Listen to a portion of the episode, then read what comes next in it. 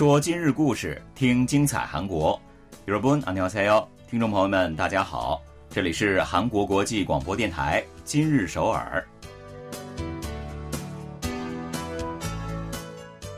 聚焦今日首尔，体会当下韩国，让我们带您走遍韩国的每个角落，让我们把最真实的韩国送到您的耳边。各位听众，大家好，我是主持人朴龙军。听众朋友们，大家好，我是主持人立新， 很高兴与您相会在今天的今日首尔。那如果说到秋冬季的韩国街头小吃的话，我觉得一定是不能不提普欧棒啊，也就是我们经常说的这个鲫鱼饼了哈。嗯，在瑟瑟的寒风当中，你站在卖鲫鱼饼的小摊前，等着热乎乎的鲫鱼饼出炉，我觉得这是很多人关于冬天的回忆之一吧。味道非常的甜美啊。对对，但是呢，今年哈，人们关于鲫鱼饼的回忆估计是很难像以往那么美好了，哦，因为呢，今年的鲫鱼饼太贵了。是。作为一种街头小吃呢，有关于鲫鱼饼的关键词向来都是价廉物美。但是呢，今年如果想吃到价廉这种美食的话，估计是比较困难的了。嗯，前不久啊，有人在地区育儿平台上上传了一张鲫鱼饼的照片，留言说呢，鲫鱼饼居然涨到了一千韩元一个。这个贴主呢还介绍说呢。卖家说他们的鲫鱼饼比别处要大一些，但是怎么看也没看出来大多少。一千元一个哇！那其他地区的这个居民社区呢，其实也是有不少类似的照片上传啊。大部分地区的这个鲫鱼饼已经涨到了一千韩元两个，嗯，那有的地方呢是卖六百韩元一个。在西大门卖鲫鱼饼的一位商人表示说自己也非常的无奈，今年物价涨得太厉害了。小麦、红豆、食用油等鲫鱼饼所需的食材价格是不断的走高啊，所以他们也不得不涨价了。嗯，归根结底呢，还是这个高物价惹的祸呀。嗯，韩国政府呢，其实也一直都在想办法去稳定物价，希望呢各种措施能够尽快奏效啊。失去鲫鱼饼自由的冬天可真的是不太好过呀。好的，接下来呢，让我们一起走进今天的今日首尔，来看一看本期节目有哪些内容要跟您分享呢？随着居住在韩国的外国人口越来越多，韩国迎来外籍人口百分之四时代，加速了从多元文化社会到多民族国家的变身。在有震感之前就能收到应急预警短信，这是可能的事吗？气象厅地震火山局的工作人员让民众体验到了这种不可能的发生。拿着一张票游遍一座城，这就是 City Tour 的最大魅力。稍后的韩国游攻略时间，我们为您介绍几条火出圈的观光巴士线路。十月二十三号的上午十一点左右呢，记者来到了首尔市的中路区绘画洞菲律宾市场啊，和平时学生们熙熙攘攘的这个大学路氛围截然不同，到处可以看到出售菲律宾食品还有商品的小摊儿。那周围呢，也都是说着塔加洛语的人们。嗯，绘画洞的菲律宾市场每个星期日上午十点到下午五点，在绘画洞环岛大路边举行。在这里呢，可以买到各种菲律宾的小零食、罐头、维生素、洗发水等等，堪称是菲律宾版的千元店。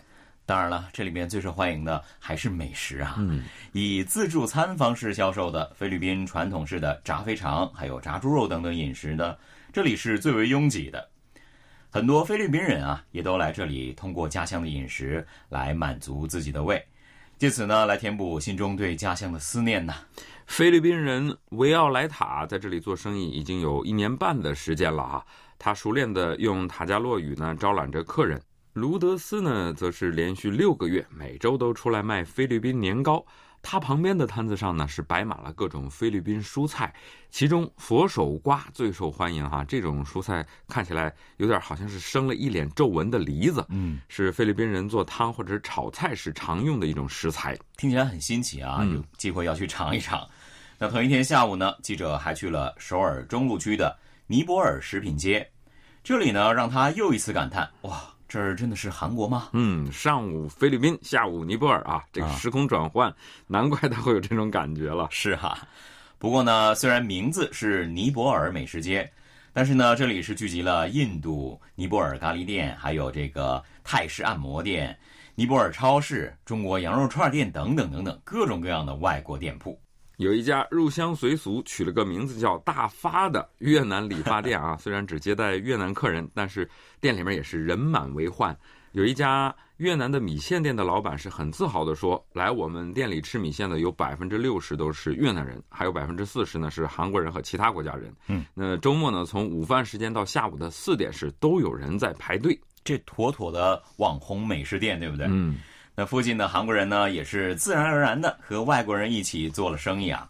某一个韩国品牌的面包店的东大门门店的，工作人员朴某介绍说，平时呢，店里的外国客人占到了百分之二十到三十，大部分呢都是在韩国生活和工作的人们了。嗯，他还说哈，最近一两年在附近出现了很多越南店铺，外国人呢也是肉眼可见的增多了。是的。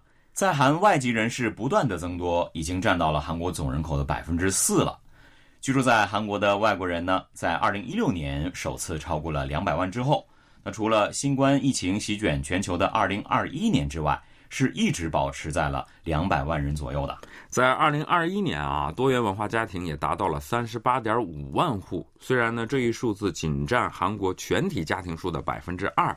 但是增长势头迅猛，从二零一六年的三十一点六一万户到二零二零年三十六点七八万户，四年的时间就增加了百分之十六。没错，外籍人士集中居住的地区呢也在增加啊。韩国行政安全部将外国居民超过一万人，又或者是外国居民占比超过百分之五的市郡区，指定为了外国居民集中居住地区来进行管理。二零二零年被指定为外籍居民集中居住地区的呢，已经有八十九处了，比五年前是增加了百分之五十六。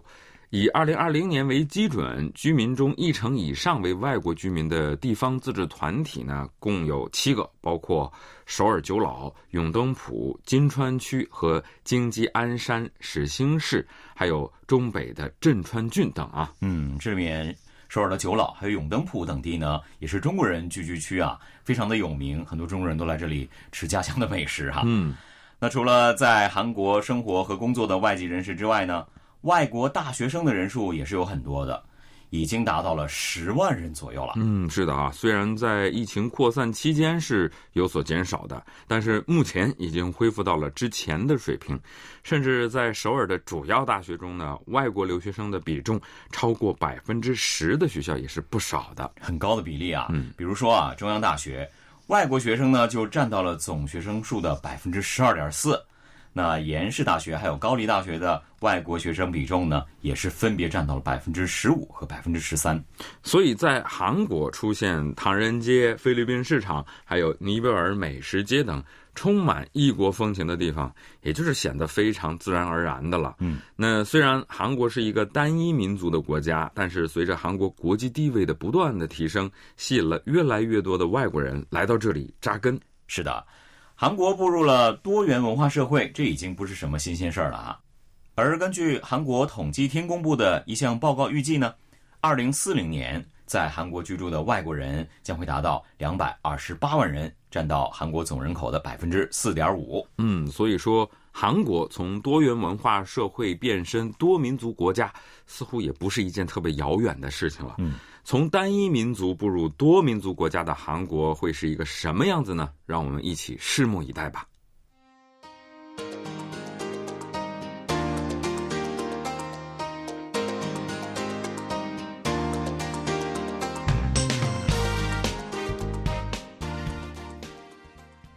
这里是韩国国际广播电台今日首尔，我们一起来了解下一条消息。十月二十九日上午八时二十七分许，中清北道怀山郡东北十一公里处发生了四点一级地震，全体国民的手机啊都收到了相关的紧急灾难短信。是的，当时我也是被这个紧急灾难短信给叫醒了哈。嗯，呃，周围的手机都响起来，真的是让不少人吓了一跳。韩国关于地震的紧急预警短信的发送呢，也是有规定的。那如果说地震规模超过了四级，那么气象厅就要向全体国民来发送这样的预警短信。淮山的这次地震呢，也是今年以来韩国首次发生规模四级以上地震。那首尔市民呢，其实有震感的啊。由于地震的波动是从震源开始逐渐的向外扩散的，因此不同地区感受到的震动是有时差的。是的，气象厅呢是在地震发生十三秒之后发送的预警短信，而在这个时候呢，距离震源五十公里以上的地方其实还没有感觉到震动了，所以呢，有不少的民众表示。这一次的灾难短信居然比地震跑得还快呢。嗯，也正是得益于此啊，居民们呢得以迅速的撤离，避免了任何的人员伤亡。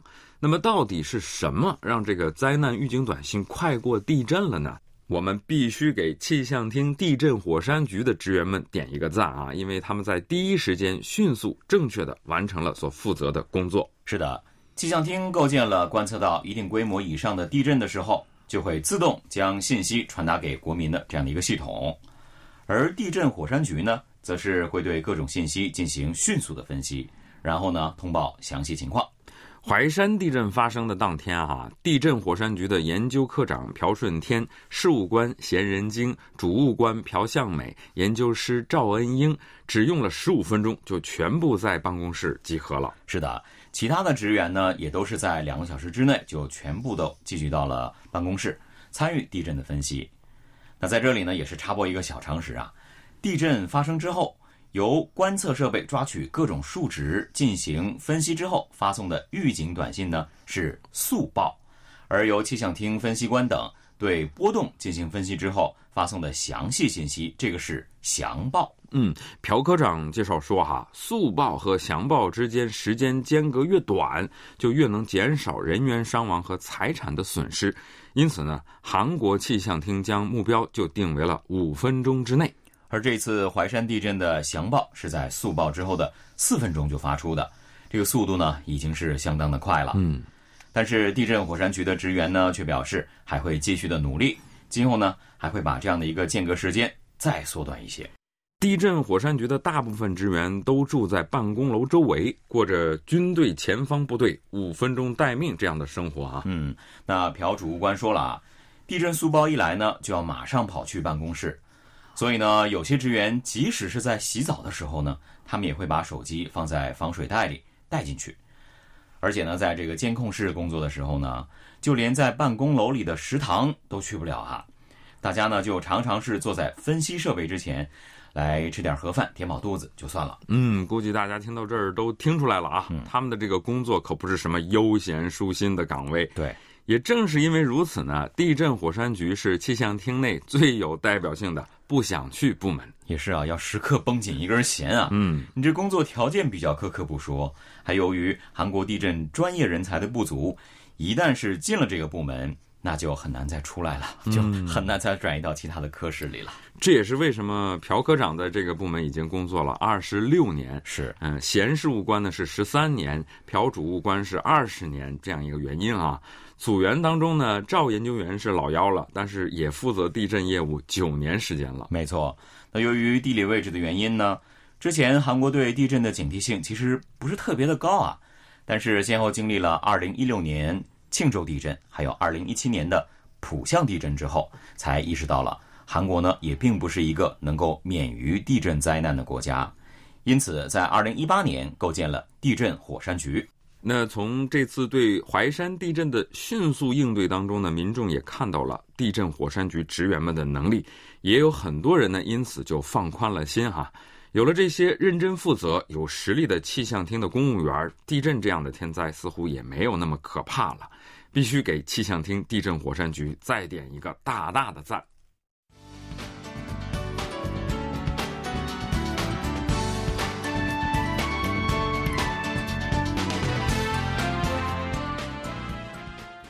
这里依然是韩国国际广播电台今日首尔，一起来看最后一条消息。好的，前不久收官的大热韩剧《奇怪的律师与英语》，不仅是带火了鲸鱼啊。还让一棵树出了圈儿。嗯，那棵破树啊，现在在电视剧的一个故事当中哈，在这个剧中啊，因为那棵树被指定为了千年纪念物，那使得附近的村庄呢免去了被公路一分为二的这个危机哈。是的，那实际上呢，当时这棵破树呢还不是千年纪念物，不过呢，在电视剧播出之后就引起了极大的关注。两个月之后呢。还真的被有关部门指定为了千年纪念物了。从电视剧播出的时候呢，就有很多堪称是神探的剧迷们就找到了这棵树实际所在的地方，纷纷的就前去打卡。这棵树呢，在庆尚南道昌原的一个名叫东部村的小村子里。这个小村的风景和那棵树是的确值得一看，但是要开车去，其实还是有不少的不便之处哈。是，但是现在呢，想要去看那棵有五百多年树龄的老树，就变得容易多了啊。因为呢，昌原市正在运营一个 City Tour 项目——语英语大巴。那这条 City Tour 线路呢，是从九月份启动的，当初企划的只是一个月的短期活动。不过呢，因为人气爆棚啊，所以呢，会延长到。这个月底，也就是十一月底。嗯，因为语英语效果哈，那棵破树呢，现在在东部村可以说是昌原最近风头最近的一个地方了。是，村里的尹忠汉里长介绍说，最近啊，每到周末都会有一千多人来看这个语英语树啊。嗯，我觉得这样的话，这个大巴是不是还在延长？那这个村的村民啊，总共也就才六十个人啊。那之前因为停车的地方不够，所以呢，很多人不得不把车是停在了田间小路上。但是自从有了这样的观光巴士，停车难的问题就减轻多了。语英语大巴是特别受带着孩子的主妇啊，还有没有这个私家车的 MZ 时代的欢迎。嗯，大巴每天上午九点三十分从昌原体育公园广场出发，十点钟就能到达东部村了。是的，而且呢，在东部村啊，还有一些语英语的壁画。也是游客们拍摄、上传到社交网络的人生照的地方。嗯，你只需要一张大巴的车票，就可以既便宜又舒适的旅行。这个就是 City Tour 观光巴士独有的一种魅力了。对，目前呢，运营着这种观光巴士的地方自治团体，在韩国全国已经超过七十个了。其实，在过去两年呢，因为受到新冠疫情扩散的影响，很多地区呢都暂停了这样的 City Tour 项目的运营。但是，随着保持社会距离措施被全面解除，大部分地区也都恢复了运行了。因为每个地方的历史文化、旅游景点其实都不一样，所以这个观光巴士游啊也是各具特色。没错，很有人气的坡州 City Tour 的最大亮点呢，就在于有很多的选择。那每一天呢，都会有不同路线的主题观光巴士出发。你比如说啊。星期二呢是参观马场湖、千年古刹普光寺、国宝第九十三号龙尾里摩崖二佛立像等历史主题路线。到了星期三呢，就是访问 DMZ 的统一主题路线，还有周末可以将坡州主要的景点走一个遍的两天一夜路线。每条的线路都有解说员来同行，为这些游客们呢讲解相关的景点和故事。是的，周五的传统主题路线是最有人气的。那景点呢是包括临津江黄埔帆船码头，以吊桥著称的赣粤山等地。那一般情况之下呢，周五路线平均会有三十名左右的乘客。那有的时候呢，因为游客太多，还会临时增派一辆大巴呢。嗯，坡州 City Tour 还有一个优点啊，就是并不需要到坡州去乘坐，在首尔弘毅大学附近，你就可以上车了。嗯，大巴上午九点从弘毅大学入口站出发，在每一个景点呢停留一个小时三十分钟左右。那这个时间是足够游客们拍摄需要在社交媒体上面晒的认证照了哈。我觉得破州 City Tour 的这个呢，可以借鉴一下其他的地方城市，也可以来到首尔接游客哈。嗯，那说到 City Tour 呢，就不得不提釜山了。釜山呢，可以说是城市观光大巴游的老大哥了。釜山是从二零零六年开始运行 City Tour。